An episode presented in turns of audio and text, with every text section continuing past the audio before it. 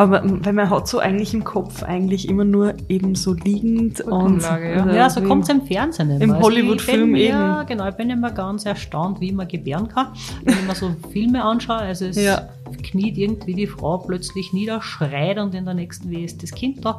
Also ich kann euch alle versprechen oder versichern, so wird es wahrscheinlich nicht sein. Miller, ich brauche ein Spielplatzdate. Sanji, ich bin sowas von ready. Spielplatzdate, der Mama-Podcast mit Camilla Franek und Sandra Pietras. Hallo und herzlich willkommen zu einer neuen Folge. Hallo Senji. Hallo Miller. Und wir haben heute einen ganz besonderen Gast. Und das ist die liebe Marianne. Herzlich willkommen. Hallo, ich bin die Marianne und ihr werdet gleich erfahren, wer ich bin. Genau. Stell dich mal, stell dich mal kurz vor, liebe Marianne. Gut, na gut, dann mache ich das. Also ich bin die Marianne, Familienname Weinbauer und ich bin Hebamme. Wie alle Hebammen in Österreich, diplomierte Hebamme natürlich. Und ich habe die Ausbildung 1996 bis 99 gemacht, also schon im letzten Jahrtausend. Wir haben eben ein paar Fragen von euch bekommen, beziehungsweise haben wir selber Fragen.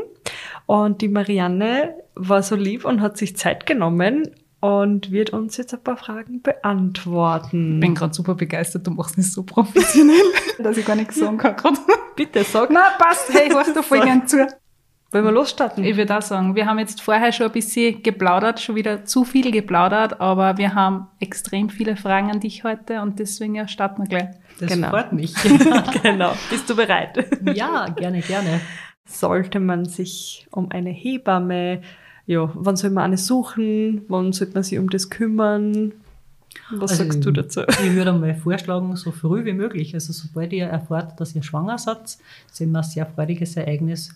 Gleich einmal losstarten, am besten unter www.hebammen.at. Gleich mal suchen, da könnt ihr eingeben, entweder eure Postleitzahl oder wenn ihr einen speziellen Wunsch habt, was die Hebamme können soll, ob sie einen Kassenvertrag haben soll, ob sie eine private Hebamme ist, ob sie Hausgeburten macht, ob sie zum Beispiel Lasertherapie anbietet oder solche Dinge.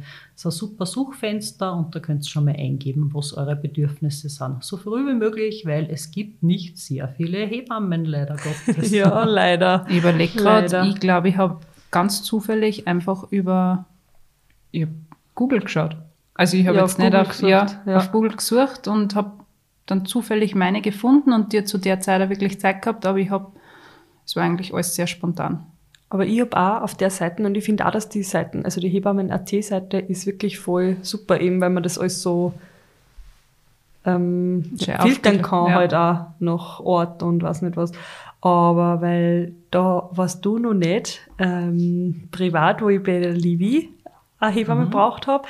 Und ich weiß noch eben, ich habe auf der Seite auch geschaut und ich habe voll viel Kassenhebammen angerufen und also das war eigentlich unmöglich, dass da wer Zeit hat oder eben in, in dem Zeitraum, wo die Livi auf die Welt gekommen war. halt. Also ist einfach nicht gegangen. Hast du zur Liebe? Da habe ich auch Okay. eben zur Nachbetreuung dann auch nicht gehabt. Mhm. Aber ja, das war auch nur über, weil ähm, meine Schwiegermama die kennt hat. Ah, okay, alles also das klar. war nur Glück. Ja, offensichtlich mehr Bedarf ja, als Angebot. Ja, es ist Eben. schwierig. Also Es es, gibt sicher. relativ wenige Kassenhebammen, die machen alle einen super Job, keine Frage.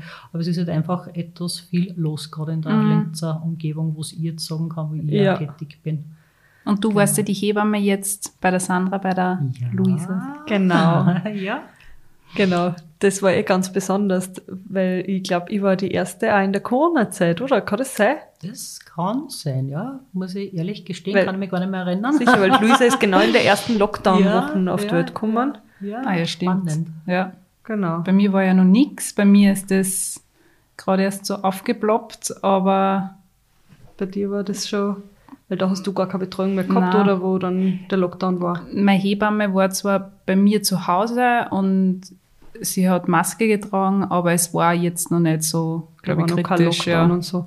Und man muss bedenken, sie hat ja erst zwei, zwei Wochen, drei Wochen waren es fast vor mir entbunden. Also komplett anderer Okay. Zustand. Ja, Bei Wahnsinn, mir ja. war einfach noch gar nichts. Meine ganze Familie war im Spital. Wir haben voll viel Leute besucht. Also bei mir war das echt noch sehr, sehr locker. Bin ich froh, dass es so war. Ja. Und wie ist das bei dir jetzt? Hat sich da auch irgendwas geändert? Also ich trage natürlich Maske bei den Hausbesuchen, keine Ja. Frage. Ich meine, ich habe ja den Vorteil, dass ich Corona genesen bin. Mhm. Mal alle drei Monate meine Antikörper anschauen lasse, die sind Gott sei Dank hoch und reichlich. Das heißt, Ja. ich stelle weder für andere eine Gefahr dar, noch Ja. für andere für mich, soweit man sagen kann. Und ich trage natürlich Maske, wie es halt die Berufsorder ist. Ja. Genau. Okay, das ist eh, das ist eh klar. Ja, Machen wir die nächste Frage. Was ist die nächste Frage? Vorteile einer Hausgeburt. Das würde mich irrsinnig interessieren. Ja, also Oder das- generell zu einer ja, Hausgeburt. Ja. Hausgeburt beim zweiten Kind, Hausgeburt beim ersten Kind Ja. gleich. Was Eine Hausgeburt ist ein ganz ein spezielles Mhm. Thema. Ich muss ehrlich sagen, ich mache keine Hausgeburten. Ich Okay. bin ja so eine klassische schulmedizinisch angehauchte Hebamme. Das habe ich einfach diesen 20 Berufsjahren im Krankenhaus zu verdanken. Und ich wirklich, ich habe größten Respekt vor allen Kolleginnen, die Hausgeburten betreuen. Für die Frauen ist natürlich perfekt, weil es ist eine, eine 1 zu 1 Betreuung, eh wie man es sich allgemein wünscht. Also ich kenne von Anfang an der Schwangerschaft meine Hebamme, die betreut mich durch die Schwangerschaft. Zur Geburt kommt sie dann eventuell mit einer Kollegin, die ich natürlich auch schon vorher kennenlernen.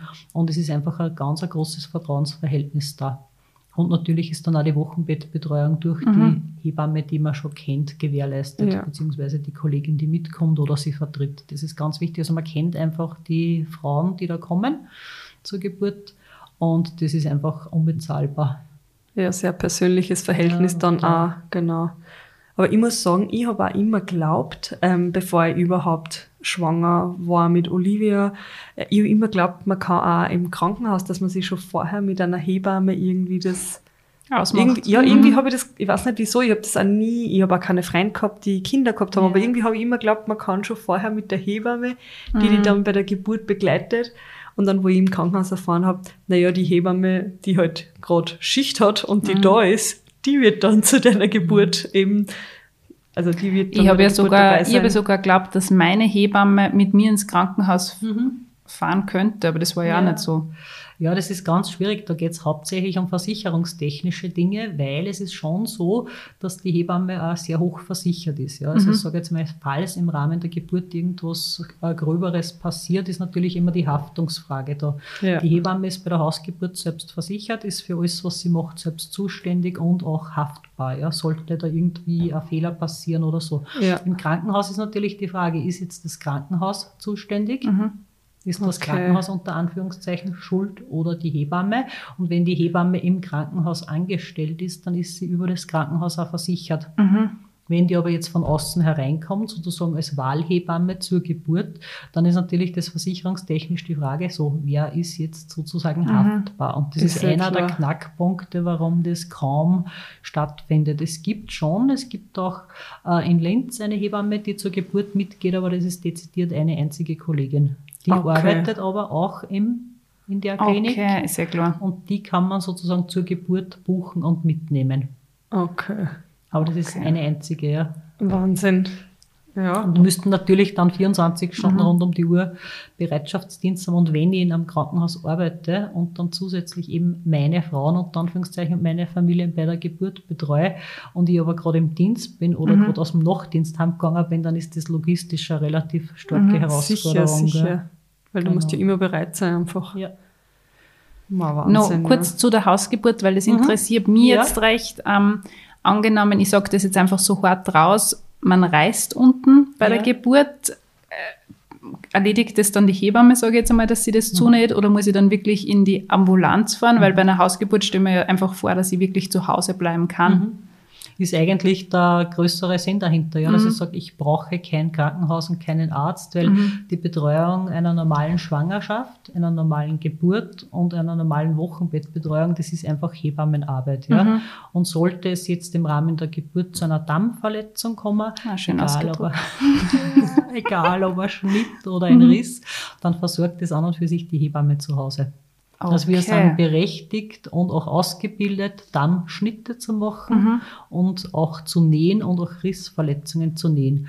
Nur es gibt dann äh, gewisse Situationen, wo man einfach sagt, na, da sind wir im Krankenhaus besser aufgehoben und das muss zum Beispiel auch einmal in Ausnahmefällen in Vollnarkose genäht werden Mhm. oder so.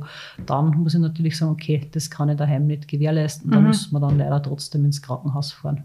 Und da ist man dann Okay. wirklich mit dem vollen Equipment Mhm. äh, umgeben und kann dann Dinge machen, die man einfach daheim nicht machen kann. Ja. Genau. Aber normalerweise wird das alles zu Hause von der Hebamme Voll. gemacht. Ja.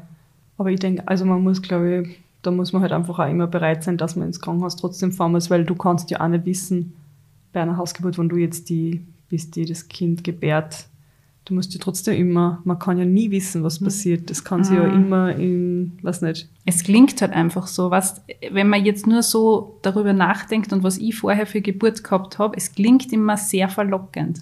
Dass man sagt, okay, mich nicht. finde ich nicht. Wenn man ja doch Also sagt, ich weiß nicht, ist das ein Irrglaube? Man sagt ja oft, das, die zweite Geburt ist leichter. Stimmt das? Fast immer, sage ich jetzt Ja. mal so aus dem Bauch heraus. Ja, fast immer.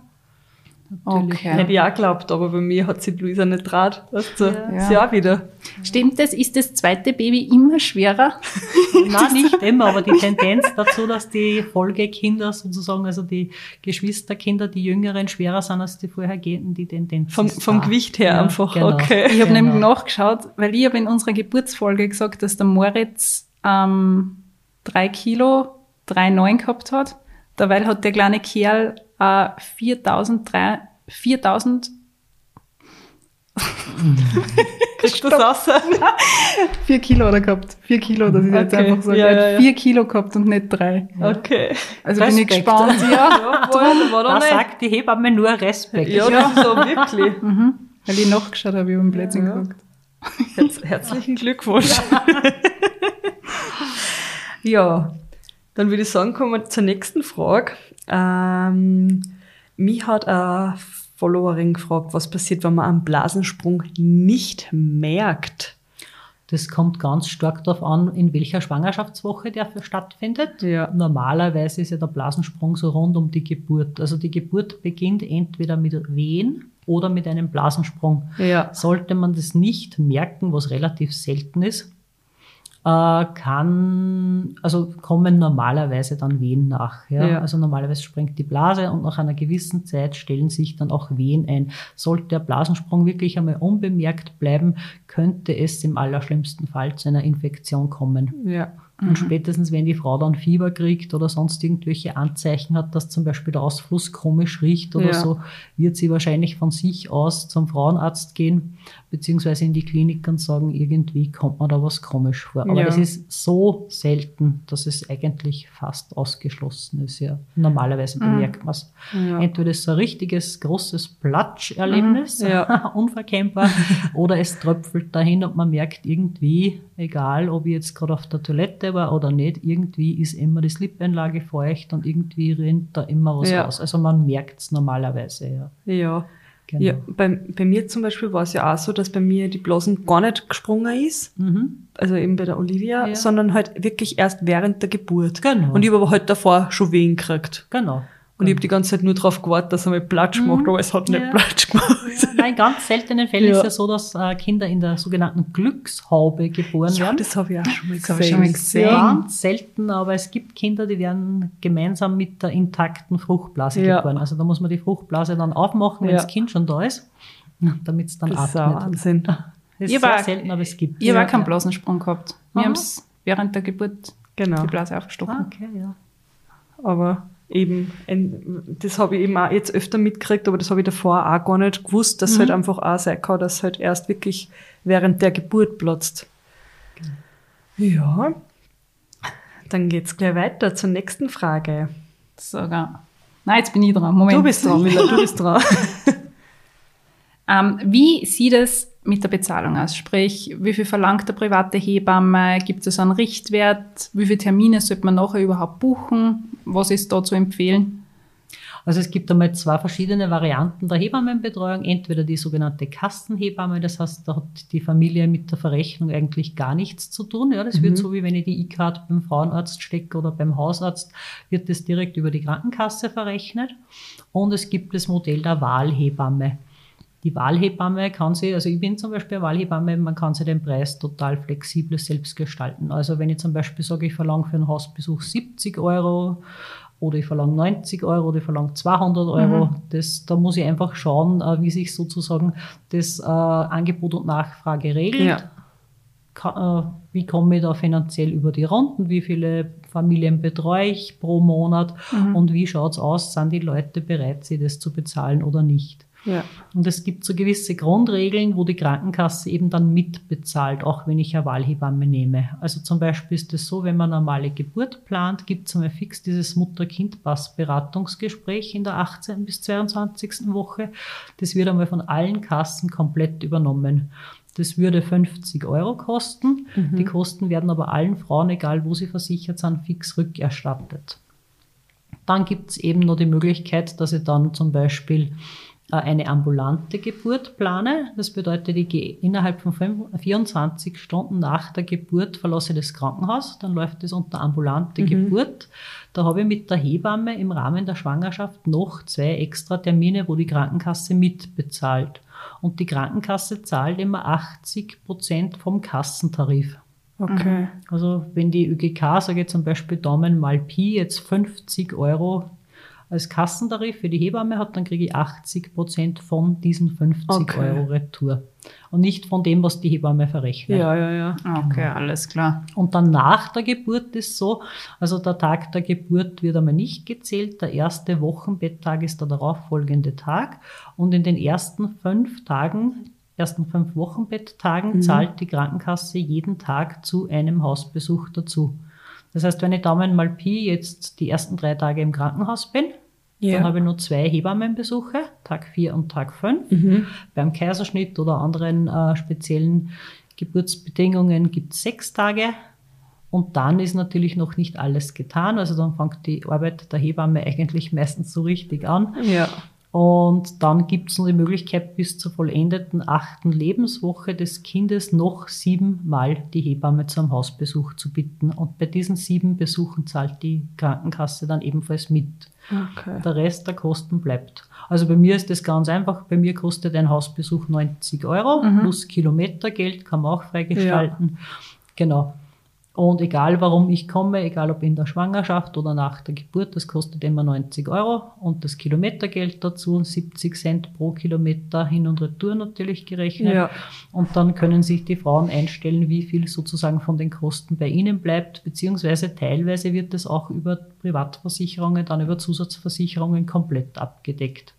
Oder es gibt Versicherungen, die zahlen mehr als die 80% Kassentarif. Da immer bei der eigenen Versicherung am besten erkundigen, was rückerstattet wird. Ich glaube, meine Hebamme war dreimal da nach der Geburt. Ich glaube nur dreimal, weil sie gesagt hat, es ist alles so optimal, dass sie jetzt nicht unbedingt wissen, warum es nochmal kommen sollte. Genau, genau. Also es geht in der ersten Zeit geht's ganz wichtig ums Stillen, Mhm. ums Gewicht des Babys, Genau. um die sogenannte Gelbsucht. Also wie gelb ist das Kind, muss das ein Arzt kontrollieren oder kann man das beobachten, bis die Natur das sozusagen äh, abbaut, dieses sogenannte Bilirubin. Also es geht einfach um die Untersuchung von Mutter und Kind. Und das ist eben der Vorteil der Hebammenhausbesuche. Es muss nicht die Mama zum Gynäkologen gehen, das Baby zum Kinderarzt gehen, sondern wenn alles im normalen Verlauf bleibt, dann macht die Betreuung die Hebamme.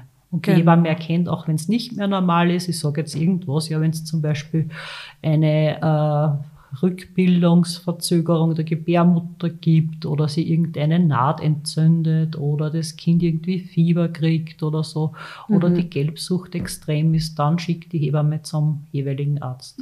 Ja. Ja, das war ja, weil die, Marianne, die Marianne war ja bei der Luisa eben die Nachbetreuung und die Luisa hat am Anfang auch nicht zugenommen, also schwer zugenommen.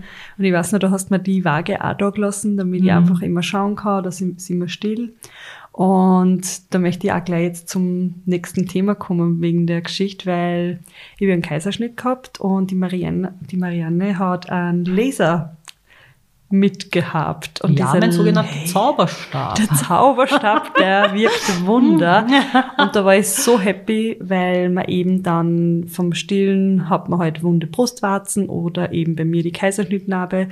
Und ja, die Marianne hat das dann auch lesen können und das, ja, vielleicht magst dazu auch was erzählen. Das können wir Ja. gleich in die nächste Frage umwandeln zum Laser. Also ich bin ganz begeistert von meinem Laser. Das ist ein sogenannter Therapielaser mit 30 Milliwatt, wird von Pflegepersonal mit Diplom äh, angewendet und auch von Ärzten. Ich habe mir dieses heilige Ding einmal gekauft, gleich zu Beginn meiner Freiberuflichkeit, weil ich einfach so begeistert war schon im Vorhinein, weil ich schon so oft gesehen habe, wie gut der wirkt und der unterstützt die Wundheilung, durchblutungsfördernd und so weiter und so fort. Man kann zum Beispiel auch beim Nabel des Kindes, wenn der irgendwie ein bisschen Schwierigkeiten macht, wenn der irgendwie komisch riecht oder wenn er sich anfängt zu entzünden, kann man auch den Nabel des Kindes lasern. Und toi, toi, toi, bis jetzt haben wir es noch immer geschafft, ohne größere Antibiotikatherapie der Kinder auszukommen. Der Ja, Nabel ist ist, jeweils abgeheilt, ja. Super, ich bin auch gelesen Das worden. auch Das hat meine super. Hebamme auch mitgehabt. Also, Ja, das ist, finde ich auch. Ich habe eben, davor habe ich auch geglaubt, dass sowas gibt's halt nur im Krankenhaus, ein Laser, aber das ist halt wirklich, die Marianne hat einen Stift mitgehabt und sie hat gesagt, das ist halt eben der Zauberstab, das ist einfach der Laser und sowas ist halt wirklich so viel wert. Und es hilft halt einfach auch gleich. Das Ja. ist halt, aber ich glaube, im Krankenhaus wird es nicht unbedingt angeboten. Ich weiß nur, meine Hebamme hat gesagt, man muss ganz konkret danach fragen, weil jetzt die, ich weiß nicht, Krankenschwestern nicht unbedingt begeistert sind, dass diesen, Okay, das hat meine also- Hebamme zumindest gesagt. Sie hat gesagt, Ah, wenn, okay. wenn man wirklich was wehtut, also die Brustwarzen, Ja. dann muss ich ganz explizit danach fragen. aber weil das war bei mir nicht. Sie haben Ja, gesagt, also- das ist, also das war bei mir so, ich habe aber nicht, lang. ich habe nicht danach gefragt, aber sie hat eben gesagt, dass ich voll Ja. dahinter sei soll. Ja, ist sicher davon abhängig, welche Kollegin gerade im Dienst ist und welche Ja. Erfahrungen die da mit hat. Und wie gesagt, also ich gehe ohne Leser nicht aus dem Haus. Ich bin sogar so ein bisschen äh, im familiären Umkreis dafür bekannt, dass ich sogar Familienfeste mit meinem Lesertaschel angreu- aufkreuze. Und so wie letztens bei der Geburtstagsfeier meines Bruders, wo ich dann gesehen habe, er hat denkt, eine Verletzung am Unterschenkel und ich gesagt was ist denn das? Und er hat gesagt, ja, da ist mir bei, auf der Baustelle was draufgefallen. habe ich gesagt, das schaut nicht gut aus, das müssen wir Komm, lesen. lese. Lese gleich alles.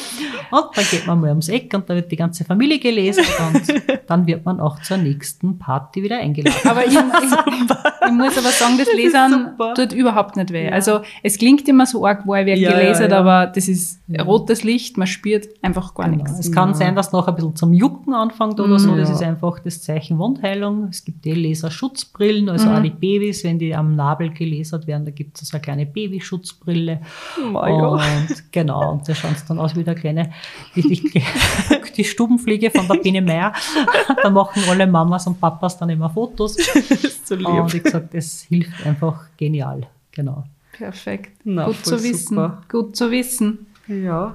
So, die nächste Frage. Welche Geburtsposition ist am schonendsten? Das ist die Frage für die Frau oder für die Hebamme. Für die Frau. Immer diese zwielichten Fragen da. Ah, na, für die Frau ist natürlich sehr beckenbodenschonend äh, irgendeine aufrechte Position. Genau, also relativ aufrecht, aber nicht ganz. Das heißt, entweder im Vierfüßlerstand, das ist sehr äh, empfehlenswert, aber es kommt natürlich immer auf die Situation drauf an. Für die Hebamme wäre es natürlich anders, vielleicht ein bisschen rückenschonender, aber das ist nicht das Thema. Es geht nicht Ja. um die Hebamme, es geht um die Frauen und um die individuelle Geburt und das soll ja für die Frauen so angenehm und so erfolgreich wie möglich und so schnell erfolgreich wie möglich sein und fürs Baby natürlich auch.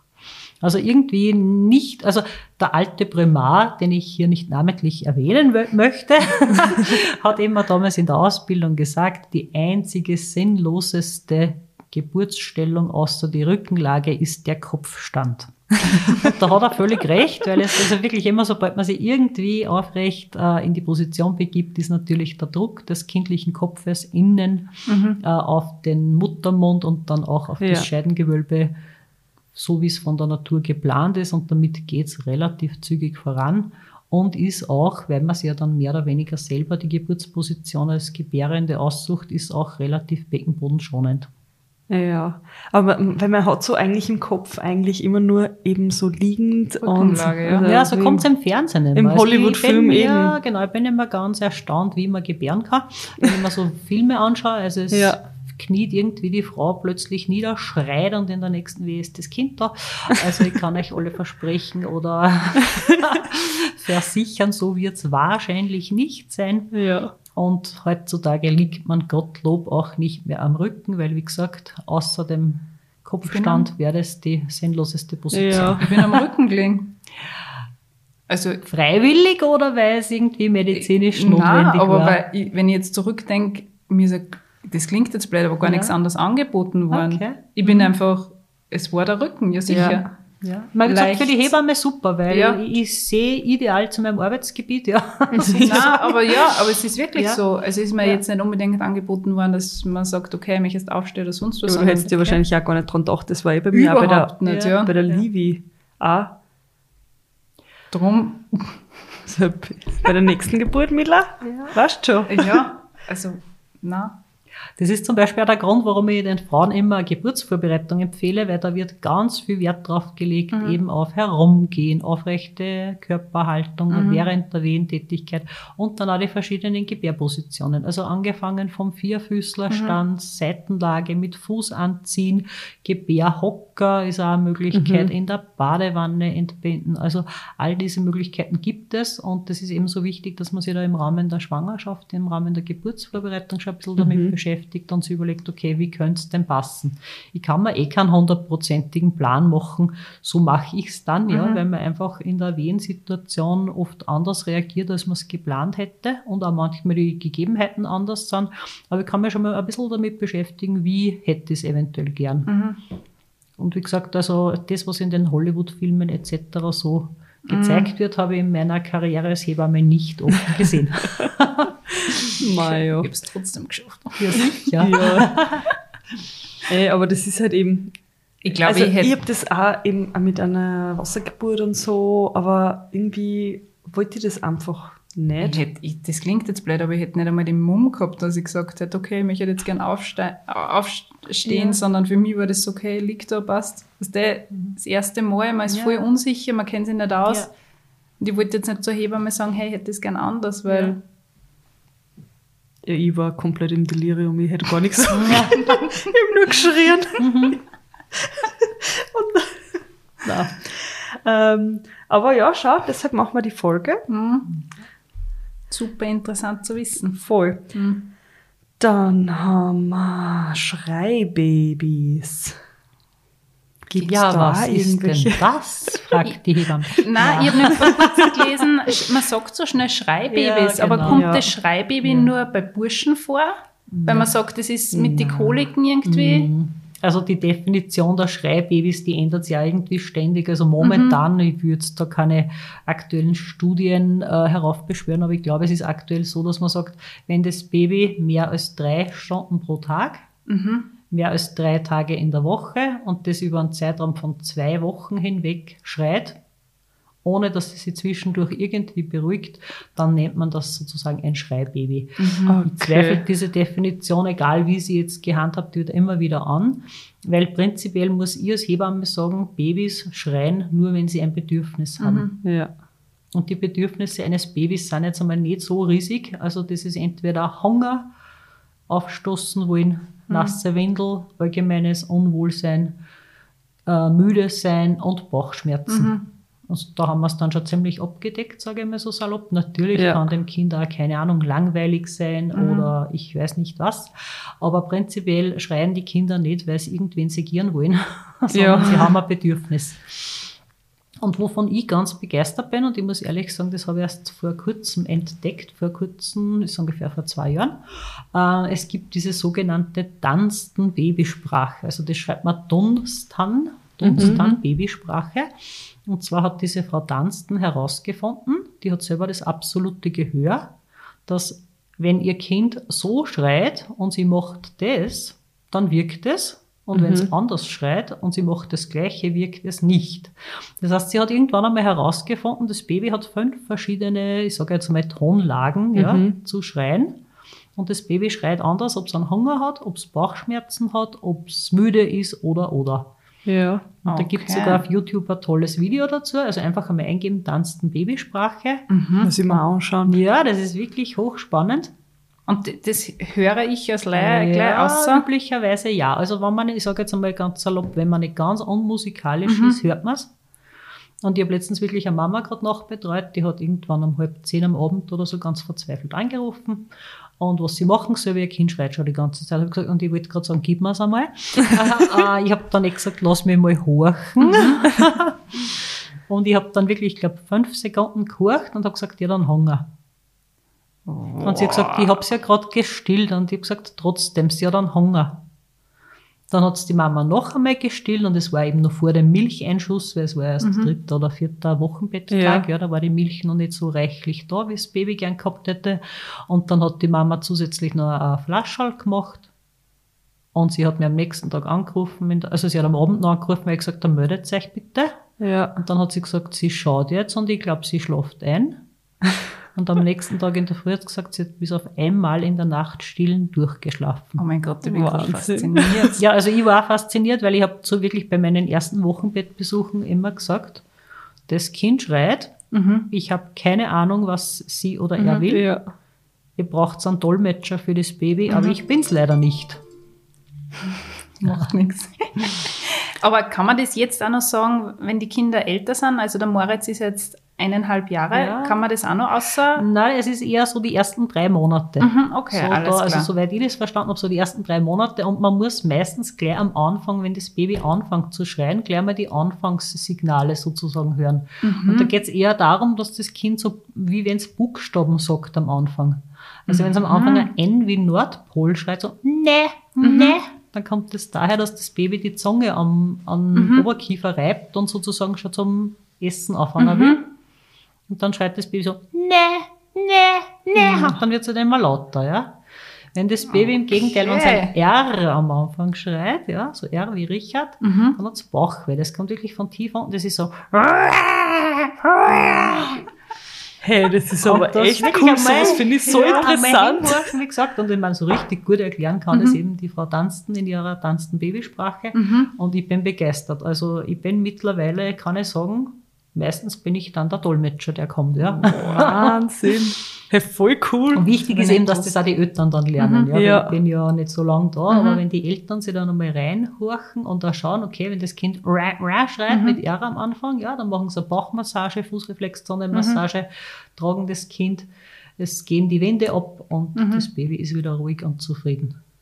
Voll cool. Ich bin voll begeistert. Das Ja. würde ich wirklich allen empfehlen. Und wie gesagt, wer es nicht hört, ja, es war einen Versuch wert, aber ich sage jetzt einmal, gute 90 Prozent meiner betreuten Familien schwören drauf. Boah. Ja, voll cool. Ja, sicher, weil das ist ja auch trotzdem das. Ja, das weiß man halt einfach nicht. Und am Anfang ist man so unsicher, was der. Da Ja, ist sicher. einfach. Ja, man das ist ja dann- trotzdem auch voll nervös dann, wenn das Baby schreit und. Ja, das ist dann immer Versuch und Irrtum, gell? Okay, das Kind schreit, dann mache ich mal alles. Ich tue einmal wickeln, das, das, Ja. das, das. Nix hilft, ja.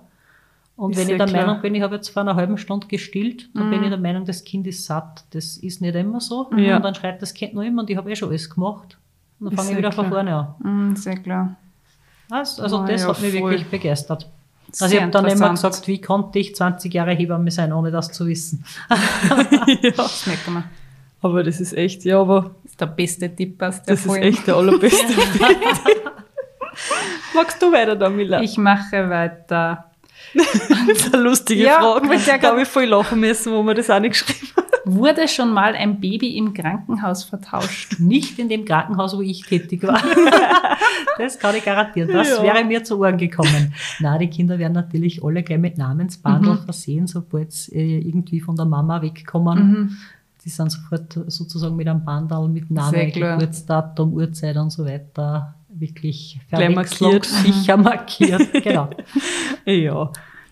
Aber das war eh, also, Ja. das ist ja immer gleich, eben, Sicher. weil du, Luisa und Livi haben beide gleich Ding gekriegt. Der Moritz war die ganze Zeit bei mir. Also ich Ja. kann mich an keine Situation erinnern, wo der Moritz kurz getrennt war von mir. Das war, war kurz duschen, er ist untersucht worden und wir sind dann sofort ins Zimmer gekommen. Also er war immer bei mir. Perfekt, so soll es Ja. ja sein. Genau. Mein Baby. Dann haben wir zur Vorbereitung vor der Schwangerschaft. Ab wann sollte man Dammöl schmieren und soll man das machen? Ja, Generell einfach. Ja, ja, ja, das ist schon gut. Und ich muss gleich was einwerfen, nur weil wir da dabei sind. Ähm, es gibt da so, haben wir Ach so, ich weiß schon, was du meinst. einen Luftballon, der sich aufpumpen lässt auf die Größe. Den Epinot. Ja, genau. Ja, ich Ist würde da jetzt- keine, keine firmenschädigenden Aussagen machen, aber ich sage jetzt mal ganz salopp, das hat sich weder in der Hebamme noch in der Gynäkologenszene großartig durchgesetzt, dieses Mhm. Okay. Epinot, also dieses sozusagen dieses Dammvordehnen. Mhm, genau. Okay. Was man schon äh, recht befürworten kann, also ich befürworte das, die, die sogenannte Dammmassage und da geht es auch weniger darum, dass ich mir da ein Öl drauf schmiere auf den Dammbereich oder ein spezielles Öl, sondern es geht eher um die mechanische Wirkung. Also man massiert wirklich den hinteren Dammbereich, also zwischen Scheide und After, und zwar rechts und links davon auch. Also da gibt es eigene äh, Anleitungen über die Dammmassage und machen soll und kann man es ab der vollendeten 34. Schwangerschaftswoche. Also wenn ich die 35. Schwangerschaftswoche anfange, dann Dammmassage machen. Wie gesagt, es kommt weniger darauf an, welche Öle ich verwende, sondern eben um diese mechanische Wirkung. Es wird eben die Haut und dieses Gewebe zwischen Scheideneingang und dem After, also dieser sogenannte Damm, wird dann massiert. Die Durchblutung wird gefördert und das soll eben gewährleisten, dass dann, wenn der Kopf durchtritt, dass er das Gewebe besser dehnen kann, als es, ist, als es sich normalerweise dehnen würde, wenn man es nicht massiert hätte. Okay. Ja, ich habe immer geglaubt, das ist halt wirklich nur, damit es nicht reißt. Ja, ja, Also- also, genau, genau. Und es reißt deshalb Aber nur nicht, mit weil es Öl. sich besser ausdehnen kann. Ja, okay. genau, genau. Okay, okay. Genau. Und ja, also man sieht das zum Beispiel, wenn man zwischen Daumen und Zeigefinger diese Biegung, wenn man sich das einmal anschaut, Ja, das schaut so ähnlich aus wie der Scheidenausgang ja. Oder halt Scheideneingang, je nachdem von welcher Seite man kommt. und das ist genau das, wenn man dann einmal massiert, also mit dem Daumen außen und mit Zeige und Ringfinger, äh, Zeige und Mittelfinger innen, wenn man da mal fest knetet an dieser Haut, dann merkt man schon mal gleich, wie das rot wird. Okay. Das heißt, die Durchblutung steigt und so ähnlich schaut das am Damm auch aus. Und da Okay. steigt die Durchblut, also fördert die Durchblutung und das Gewebe wird weicher sozusagen. Und dann, wenn es soweit ist, also wenn das Köpfchen dann von innen nach außen durchtritt, dann kann sie das besser dehnen. Und da geht es oft um diese paar Millimeter, wo man dann sagt, okay, halt der Damm das aus Ja. oder reißt er halt. Genau. Ich war da ein bisschen schleißig beim Massieren. Ich schon, bei der, also bei der Luisa habe ich es nicht gemacht, weil ich gewusst habe, ich habe einen Kaiserschnitt, aber bei der Olivia habe ich das gemacht und ich habe auch gar nichts gehabt mit dem Damm. Also war alles, hat, hat gehalten. Ja, also wie gesagt, die Vorteile überwiegen. ja, voll. Okay, gut zu wissen. Muss ich da ein bisschen beim nächsten Mal dann. Ja, Sonst rufe ich an und sage, 34. Woche ist vollendet. genau. Bitte Camilla massier, was das Zeug hat. loslegen mit der Dammmassage. So, wie sinnvoll ist ein Korsett im Wochenbett bezüglich der Rückbildung? Das Korsett, da geht es eher um die Rückbildung der Bauchmuskulatur. Also es gingen ja äh, die Bauchmuskeln sozusagen auseinander, weil sonst hat ja dieser schwangere Bauch mit dem Baby drin keinen Platz. Da geht es um diese sogenannte Rektusdiastase, medizinisch gesagt. Äh, und das kommt immer darauf an, also wie stark die Rektusdiastase ist und auch wie die Frau das empfindet, also wie sie sozusagen das Gefühl hat. Also manche Frauen sagen ja nach der Geburt, ich habe das Gefühl, da ist irgendwie alles offen und die profitieren sehr von so einem Korsett oder auch nach einem Kaiserschnitt gibt es die sogenannten Kaiserschlüpfer. Ja, genau. Stimmt. Ja. Hab ich auch gehabt, sehe, ja. Das wird schon bekannt, ja. Also da gibt's, das sind so ganz enge Miederhosen sozusagen und da kann man sogar fahren, da wo die Kaiserschnittnarben ist, kann man sogar einen Kühlbeutel reingeben Genau. so, dass das nicht direkt auf der Haut liegt, aber trotzdem kühlt. Ja, also das ist sehr individuell zu gestalten. Genau. Ja. Ich, ich habe so ein Korsett auch gehabt, Ja. nach, der, nach dem Kaiserschnitt, Aha. weil ich, es war irgendwie alles so, ich habe es braucht, ich hab mich Ja. so, es war alles so, So offen gefühlt, oder? Ja, Ja, ja, richtig, genau. so wie du gesagt hast. Mhm. Ja. Bin auch nicht nur schwabbelig, sondern einfach, ich habe so das Gefühl gehabt, wie wenn ich auseinanderfalle, wenn ich Ja, keins trage. wirklich? Gerade am Anfang, ja. Ich habe diesen Kaiserschlüpfer gehabt. Ja, Den habe ich super ja, gefunden. Genau. also den, das finden sehr viele Frauen sehr gut. ja. Keine Werbung übrigens. Was auch immer das sein mag. Ähm, dann stelle ich die Frage, ähm, ja, wie ist die perfekte Geburtsvorbereitung? Gibt es das überhaupt, die perfekte Geburtsvorbereitung? Wir haben sie vorher ein bisschen angeschnitten. Ja, also die Ähm. perfekte Geburtsvorbereitung muss einfach für die Frau und für das Paar perfekt sein. Also ich kann als Hebamme nicht sagen, ich biete euch die Ge- perfekte Geburtsvorbereitung an, weil ich im Vorhinein nicht wirklich weiß, was die Bedürfnisse sind. Also ich mache Geburtsvorbereitung ganz gern mit Einzelpaaren, Mhm. weil es dann wirklich nur um dieses Paar geht und um die Fragen. Es gibt natürlich auch Leute, die profitieren davon, dass sie in der Gruppe Geburtsvorbereitung machen, weil Ja. einfach auch ganz viele andere Fragen kommen, die andere Paare haben, wo man sagt, ah, interessiert uns eher, hätte man nie dran gedacht. Ja. Also das muss einfach für das Paar passen. Und manche sagen, sie sind eher der Online-Typ jetzt mit Corona, sie wollen das eh, sie wollen eh nirgends hingehen, sie wollen das einfach sich Ja. online anschauen. Dann gibt es eben Paare, die sagen, na, wir wollen unbedingt, dass da wer kommt und auch mit uns aktiv das macht. Also ganz verschieden. Wie gesagt, das muss für das Paar passen und es muss einfach Platz für die Fragen sein. Ja. Und das ist oft in der Gruppe halt so, dass man sagt, na ja, wenn wir unter uns wären, würde ich ja fragen, aber so traue ich mich nicht. Ich Ja, war- ich habe einen privaten Kurs gehabt, weil ich einfach gewusst habe, da ist mein Mann, der gerne viel offener, dass er seine Fragen stellt. Ja, ja. Es, Ja, es muss einfach passen, gell? Das Und wir als Hebammen müssen uns einfach darauf einstellen, gell, dass es verschiedene Bedürfnisse gibt, eh wie bei jeder Geburt da. Also ich kann nie sagen, eine Geburt ist wie die andere, es ist Eben. jedes Mal neu. Und auch in der Geburtsvorbereitung ist es eben so, dass man ganz gut auf das Paar und auf die Familie einstellen muss und dann einfach genau die individuellen Fragen beantworten muss. In der Ja. Gruppe ist es eben meistens so, dass man die Gruppenkurse dann mehrere Abende oder, oder halt mehrere Termine macht, weil man eben weiß, dass sehr viele Fragen kommen. Okay. Genau. Und in der Einzelgeburtsvorbereitung, sage ich jetzt einmal, geht es einfach schneller. Weil Ja. es nur um das eine Paar geht. Genau. Ist eh klar, dann ist man halt konzentriert. Und Genau. machen eigentlich Paare auch bei der zweiten Geburt einen Geburtsvorbereitungskurs? Ja, Gibt's ganz das oft. auch? Ganz oft, ja, weil sie einfach auch die Zeit für sich nutzen und sagen, Ja. okay, das ist jetzt unsere Zeit als Paar. Ja. Wir genießen das, wir bereiten uns aufs zweite Kind genauso vor wie aufs erste. Ja. Ich Das, das habe ich, nämlich- vor. das hab ich nämlich nicht gemacht. Ah, okay. Ja. Na, weil, ja, wir haben eben beim, bei der Olivia haben wir einen Geburtsvor, aber auch eben bei der Hebamme Ja. damals. Ähm, und da haben wir halt eben auch aus dem Grund, weil wir gewusst haben, wir trauen sie einfach mehr Fragen wie in einer Gruppe. Und dann beim zweiten Mal, also ich habe eigentlich gar nicht dran gedacht, dass ich jetzt eigentlich auch einen machen kann. Mhm. Ich sage euch eins, halt, ich werde Ihnen gerne genau die Folgen zum Anhören. Weil ich fühle mich, ich weiß ich nicht, ich fühle mich jetzt richtig, es konnte morgen gleich ein Kind ich bin schon bereit. Also ich habe noch Termine frei, gell? Gleich, gleich anmelden Nein, aber ich fühle mich jetzt richtig, aber wenn wir vorher geredet haben, es würde Ja. schon voll viel wissen. Ja, super, perfekt. Also ich habe schon ein bisschen was gelernt. ja. Dann kann, kannst du gleich in die nächste Ja, Frage. genau. Ähm, kommen wir mal zum Thema Steißgeburt. Bei mir Ja. war es ja so, dass sie der Moritz nicht drehen wollte. Und ich Ja. habe dann mit meiner Hebamme und mit meiner Masseurin, die ja gleichzeitig Hebamme war, Mhm. kurz besprochen, wie gehen wir weiter vor. Und es ist ja bei uns in Linz, gibt es eine Klinik, Mhm. wo man Steißgeburten vollziehen kann, sagen wir Mhm. mal so. Und was sagst du dazu? Ist das jetzt recht schmerzhaft zu empfehlen? Doch lieber ein Kaiserschnitt? Ja. Naja, die Hebamme, sage ich jetzt einmal so salopp, ist eher immer für die normale Geburtsvariante. Also nur Natürlich- kurz, vielleicht erklären wir nur Steißgeburt, was heißt das überhaupt? Ja. Genau, nur kurz als Info. Ja, also das ist einfach so normalerweise, sage ich jetzt einmal, ist der Kopf unten und das Kind kommt zuerst beim Kopf, was auch der größte Teil des Kindes üblicherweise ist. Das heißt, wenn der Kopf durchgeht, dann weiß ich, okay, der Rest flutscht einfach so durch. Bei der Beckenendlagengeburt, wie es fachmännisch heißt, kommt zuerst der Popsch oder die Füße oder was auch immer. Auf jeden Fall ist der Kopf das Letzte, was kommt vom Baby.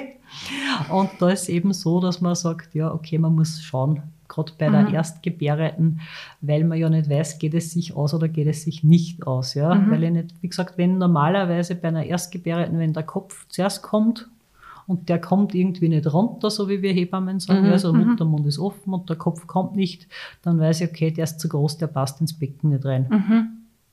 Bei einer Beckenendlagengeburt kommt zuerst der kleinere Teil und dann weiß ich nicht, geht sich das mit dem Kopf auch noch aus oder nicht. Mhm. Dann könnte es einmal heikel werden.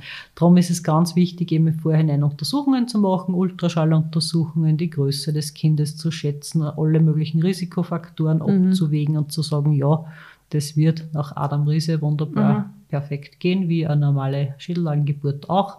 Und da wird einfach dann vom betreuenden Gynäkologen wird dann ganz genau eingeschätzt, ob er sagt, ja, das wird sich ausgehen und gut ausgehen oder es könnte heikel werden, dann würde er gleich mal empfehlen, na, bitte lassen wir das und wir planen gleich einen Kaiserschnitt. Ich muss jetzt ganz blöd fragen, was ist jetzt Also jetzt ist an die Fußsoll der Körper zuerst gekommen und jetzt merkt man, aber der Kopf kommt nicht durch. Was macht man dann? Mhm, dann wird es stressig. Der Stress entsteht dadurch, dass die Nabelschnur ja dann heraus ist. Also das wird dann der Bauch mit der Nabelschnur heraus und oben drückt der Kopf und der drückt dann die Nabelschnur ab. Also da muss dann relativ schnell gehen. Mhm. Also dann Kaiserschnitt sofort oder was? Oder unten raus. Aber es muss relativ zügig gehen. Das ist das Problem. Genau. Und das ist ja das Gefährliche an dem dann. Genau. Wenn jetzt einmal eine Frau, sage ich schon, ein Kind geboren hat, dann weiß ich mal, ein normal großes Kind hat das letzte Mal durchgepasst, wird auch dieses Mal durchpassen. Tue ich mir sozusagen als Gynäkologe dann in der Entscheidung wesentlich leichter. Weil er weiß, okay, das Becken ist einmal groß genug für einen normal großen Kopf. Und wenn das erste Kind normal groß war und jetzt der Ultraschall sagt, das zweite Kind ist auch normal groß, dann wird sich das nach Adam Riese wunderbar gut ausgehen. Genau. Was natürlich schon noch eine Möglichkeit ist, ist einfach, dass man das Kind dazu bewegt, sich noch umzudrehen. Das wäre natürlich die bessere Variante, also wenn dann eh erst das Kopfball dann zuerst kommt, obwohl es lange Zeit vielleicht eine Beckenendlage war. Da kann man zum Beispiel entweder wir Hebammen versuchen dann, indem wir Akupunkturpunkte äh, bearbeiten oder eben verschiedene Übungen machen äh, mit den Frauen, dass sie das Kind dann selber noch umdreht. Was es auch gibt, das machen aber dann Ärzte, das ist, dass man eine sogenannte äußere Wendung macht. Da wird das Kind sozusagen von außen durch die Massage des Bauches der Mutter wird's umgedreht. Also es wird das Kind sozusagen durch die Bauchdecke von der Mutter durch sanft genommen, da wird der Bauch eingeölt. Äh, Das machen Ärzte. Ein Arzt dreht den Ultraschall, damit er immer schaut, ob es dem Baby gut geht und der andere dreht das Kind wirklich von außen sanft aktiv um. Das ist die sogenannte äußere Wendung. Ist das schmerzhaft? Hm, Was ich so an den Live oder auch an Videos gesehen habe, nein. Okay. Weil immer, wenn es weh tut, passt was nicht und dann wird aufgehört. Ja. Genau. Und es wird auch immer im Ultraschall geschaut, ob da eh alles passt beim Baby, gell, ob die Herztöne passen und so weiter. Ja Das wäre dann eben die äußere Wendung, das machen eben Ärzte, spezialisierte Ärzte. Und bei der Beckenendlagengeburt, wenn man wirklich sagt, okay, das Kind ist in Beckenendlage und es soll eine normale Geburt werden, ist auch immer wichtig, da muss ein Arzt dabei sein. Also da bin ich als Hebamme zwar verantwortlich so für den Bereich der Wehentätigkeit und so weiter, aber zur Geburt selber, da muss man dann bestimmte Handgriffe auch anwenden, kommt dann der Arzt. Wahnsinn. Wir Hebammen lernen das natürlich auch, gell, weil bei Gefahr im Verzug, sage jetzt mal irgendwie Autobahnraststätte, Ist ja klar. plötzlich kommt das Kind, muss ich natürlich auch wissen, was zu tun ist. Bei Gefahr im Verzug darf die Hebamme auch eine Steißlage entwenden, aber nicht, wenn ein Arzt erreichbar ist. Okay. Genau, also das ist ein, ein nicht ganz normaler Geburtsvorgang und da ist die Hebamme verpflichtet, einen Arzt beizuziehen. Okay. Genau. Mal Sehr Wahnsinn. interessant. Mhm. Voll. Aber das war ja zum Beispiel bei mir auch gar nicht gegangen, bei der Luisa, weil bei ihr war ja die Nabelschnur um den ganzen Ja, Körper da wird es richtig wickelt. gefährlich. Aber solche Dinge sieht man normalerweise im Ultraschall Eben. vorher. Eben. Oder es würde sich spätestens im Rahmen der Wehentätigkeit dann Ja. abzeichnen. Weil Da fallen immer wieder die Herztöne ab und dann sieht man, okay, da passt was nicht. Ja, Genau. mal Wahnsinn. Ist das aufregend. All, alles gibt's. Das ist so. Ja. Und einfach, ich habe das Gefühl, ich bin jetzt wieder voll drinnen im Ganzen. Das ist, wie wenn es so gerade voll aktuell ist. Ich habe dauernd das, mein Geburtszimmer vor Augen. Weißt du? Ich stelle mir die ganze Zeit, dass ich gerade dort Ja, das ja, ist aber ich, ich glaube, man, man vergisst halt einfach, weil man gar nicht mehr dann so intensiv über das Ganze errät. Deshalb, Aber jetzt ist das gerade so. ja, Miller, Miller ist schon bereit. Weiter geht's. ähm, was empfiehlt eine Hebamme, was in eine Kliniktasche rein soll? Oh, da gibt es viele schöne Listen dazu, die ich natürlich nicht auswendig kenne, darum habe ich sie auf Listen. Aber so, was einmal ganz wichtig ist, sind einfach so ganz persönliche Dinge. Also das Normale, was man halt ins Krankenhaus so mitnimmt, ein Schlafmantel, ein Schlapfen Ja. und ein Nachthemd und, und, und. Aber dann, und Zahnbürste und so weiter. Aber dann geht's auch schon los mit den persönlichen Dingen. Also irgendwelche Duftöle, die man gerne mag, irgendwelche Musikstücke, äh, Stücke, die man gerne mag. Also CDs oder wie auch immer am Handy oder so. Einfach, dass man im Krankenhaus dann wirklich auch eine angenehme Atmosphäre hat. Den Mann bringen wir nicht in die Kliniktasche rein. Den sollte man eventuell trotzdem mitnehmen. Nein, sage ich mal, also die Väter sind wirklich die Heimat der Frauen im Kreiszimmer und das ist wirklich wichtig und es ist auch total gut, dass die Papas heutzutage mitgehen und Ja. die Frauen unterstützen bei der Geburt. Genau. Und sonst für die Kliniktasche, wie gesagt, einfach alles, was, was einem so ein bisschen ein Heimatgefühl Ja. vermittelt. Aber es Genau. ist total überbewertet, diese Liste. Wenn ich dran denke, Ja. hey, ich habe in dem Nachthemd im Krankenhaus gelebt, ich habe ein Zirbenkissen mitgehabt. Ja. Das war, also ja, Ja. Mhm. ja, hätte ich nicht gebraucht. Ja. ja, aber ich glaube, das kommt da immer so selber drauf an, wie man auch ist. Oder vielleicht so, wenn man so eine Lieblingsduftkerzen hat oder so, was Mhm. wenn da das. Ja, drum, also Zirbenkissen war mir Ja. voll wichtig, Mhm. weil ich weiß, da komme ich richtig aber. Was ich schon immer empfehle, das ist jetzt, äh, ich meine, ich habe natürlich diesen super Laser und das wird da, wird da immer extra verrechnet, diese Lasertherapie. Und das ist jetzt völlig geschäftsschädigend, wenn ich das sage, weil ich verdiene natürlich super an wunden Brustwarzen. Ich möchte keine Frau hineinreiten in die wunden Brustwarzen und darum empfehle ich immer, dass man sich so Silberhütchen besorgt. Mm, ja, ja, Die habe ich ja. geschenkt gekriegt, Ja. ja. die sind wirklich ein Traum. Also Silberhütchen, nicht die normalen Stillhütchen aus Plastik, sondern wirklich, die schauen aus wie Unterteller aus reinem Silber. Und die tut man sich in den Still-BH rein. Und immer, wenn das Kind gerade nicht trinkt, tut man die Silberhütchen auf die Brustwarzen. Und wie gesagt, die Brustwarzen werden nicht wund. Also wenn man das Kind nicht länger als so 10, 15 Minuten an einer Seite trinken lässt und die Silberhütchen drauf tut, kriegt man keine wunden Brustwarzen. Schlecht für meinen Laser, gut für Ja. die Frauen. Jetzt muss ich dich fragen, was halt, Ja. haltest du von Stillhütchen? Wenn man es braucht, okay, ist ein Hilfsmittel. Wenn man es nicht braucht oder dann einmal nimmer braucht, noch besser. Ist das jetzt schlecht für die Zahnstellung fürs Baby? Das würde mich nur interessieren. Nein, in der ersten Zeit nicht. Also es ist so ähnlich wie ein Schnuller, ja. Also wenn man dann äh, Schnuller muss man spätestens mit zweieinhalb Jahren weggeben, weil dann geht's wirklich um die Zahnfehlstellung, genau. Aber diese Stillhütchen, die werden ja wirklich am Anfang der Stillzeit benutzt und soweit ich weiß, kommt es dazu keine Zahnfehlstellungen. Ne? Also es ist Okay. einfach ein Hilfsmittel, gell? wenn das Kind die Brustwarze aus irgendeinem Grund nicht gut greifen kann oder man hat eben so Flachwarzen oder so, dann ist das wirklich ein adäquates Hilfsmittel, Weil aber halt ein Hilfsmittel. Ich muss gestehen, meine Hebamme hat immer gesagt, du hast die perfekten Brustwarzen und wir haben es eine Zeit lang echt gut geschafft ohne Stillhütchen, aber ich habe einfach gemerkt, mit dem Stillhütchen tut es erstens einmal nicht so weh und Ja. es ist irgendwie, es kommt dafür mehr. Deswegen sind wir dann auch oft einfach beim Stillhütchen hängen geblieben. Also das, das, das mit dem Stillhütchen mehr kommt, das heute ein bisschen für Gerücht. Man sieht es einfach. Ja, nur. es ist man so- sieht's, ja. Das ist in dem Stillhütchen, ist da vorne Milch drin Mhm. und man sieht, okay, da kommt da Milch, das passt.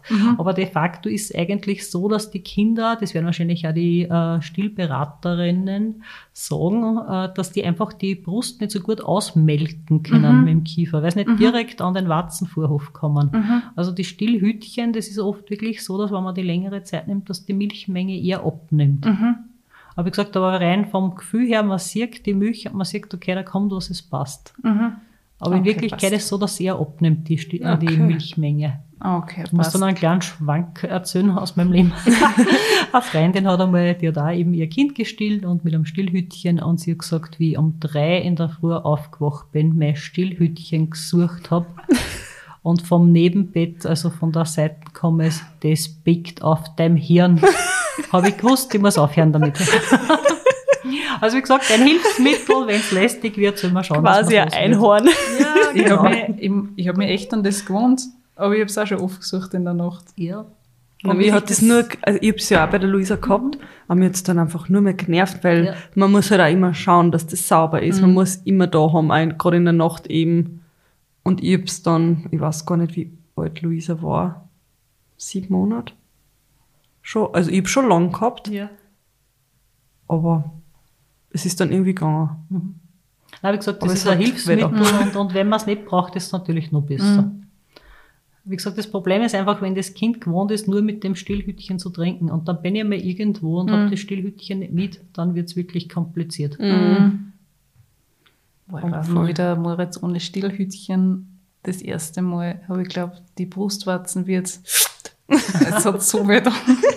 Oje. Ja, das ist eh. Das ist wirklich. Und ich war, wo ich dann das Stillhütchen angewohnt habe, hat sie meine Brust wieder dran gewohnen müssen und es hat wieder voll weh da. Ja. Das war ja auch voll. Ich mag das Stillhütchen. Also, Ma. Dann. soll ich? Okay. Das ist eine gute Frage. Ist ein Einlauf vor der Geburt sinnvoll? Sollte man sie denn selber daheim schon machen oder was Also sagst ich, ich, ich bewundere jede Frau, die sich selber einen Einlauf machen kann. das ist eh wirklich also so ein richtiger Einlauf, also so wie es wir auch noch dazu mal vor über 20 Jahren gelernt haben, so richtig mit Kübel und Darmrohr und tralala, also so eineinhalb bis zwei Liter Wasser in den Darm von der falschen Seite sozusagen. Also wer das kann, Respekt gerne. Äh, ansonsten, es ist nicht notwendig. Es ist nicht notwendig, es ist manchmal wirklich extrem wehenfördernd. Also wenn die Wehen irgendwie immer anfangen, wieder aufhören, anfangen, wieder aufhören, ist das manchmal extrem wehenfördernd. Einfach weil diese Bewegung im Darm massiert die Gebärmutter und die Gebärmutter produziert durch diese Massage dann wieder Wehen. Okay. Also es wird eher, eher als Einleitungsmittel ja. verwendet, genau. Aber ich sage jetzt einmal rein äh, aus Angst davor, dass man dann bei der Geburt Stuhl verliert oder so, würde ich keinen Einlauf machen. Das ist auch eine Frage. Aha, okay. Die Ja. haben wir auch bekommen von Genau, wegen, eben, ob das voll arg ist oder, also, Ist das recht schlimm? Geniert man wenn man sich? Stuhl verliert. Ja. Das ist voll normal, weil Mhm. wo soll der hin? Ja? Also wenn im Enddarm Stuhl drinnen ist, was ja fast immer der Fall ist, Mhm. und der Kopf da jeden Millimeter Platz braucht, also Mhm. vorne ist die Harnblase, die muss leer sein, sonst kommt der Kopf nicht runter. Mhm. Also, und hinten ist der Enddarm und der muss auch leer sein, sonst kommt der Kopf nicht vorbei. Und dass da Stuhl abgeht, das ist eigentlich völlig normal. Das kriegen die Frauen auch manchmal gar nicht wirklich mit, weil sie eben damit beschäftigt sind, das Kind rauszuschieben. Und als Hebamme wischt man da mal drüber und schmeißt den Mistkübel fertig. Hm. Ey, und ist vorbei. Hey, mir war Genau. das dann auch so wurscht. Ja, das aber ist es ist Natur. Ja. Das ist die Natur. eben, und das ist ja sowas, das ist ja dann für die Hebammen normal, oder? Ich Klar. meine, das ist ja, Also Das wer, gehört dazu wer, einfach. wer als Hebamme Ekel vor Körperflüssigkeiten hat, sollte sein Berufsbild überdenken. Nein, das gehört dazu, völlig normal. Ja, das war nämlich eh unser, unsere wunderschöne, dezente Abschlussfrage, Ah, ja. Das Beste zum Schluss. ja, genau. Wir haben uns das Highlight für den Schluss aufgespart. Danke. Ja. Und sonst, Mila, fällt fällt dir noch irgendeine Frage ein? Ich bin jetzt ganz, Ich muss jetzt alles, Ja. ich muss nachdenken, was habe ich vorher alles gestellt, welche Fragen? Aber ich glaube, ich habe jetzt alles durch, oder? Also meine Listen habe ich komplett abgehakt. Wir haben jetzt ja einige Fragen gehabt.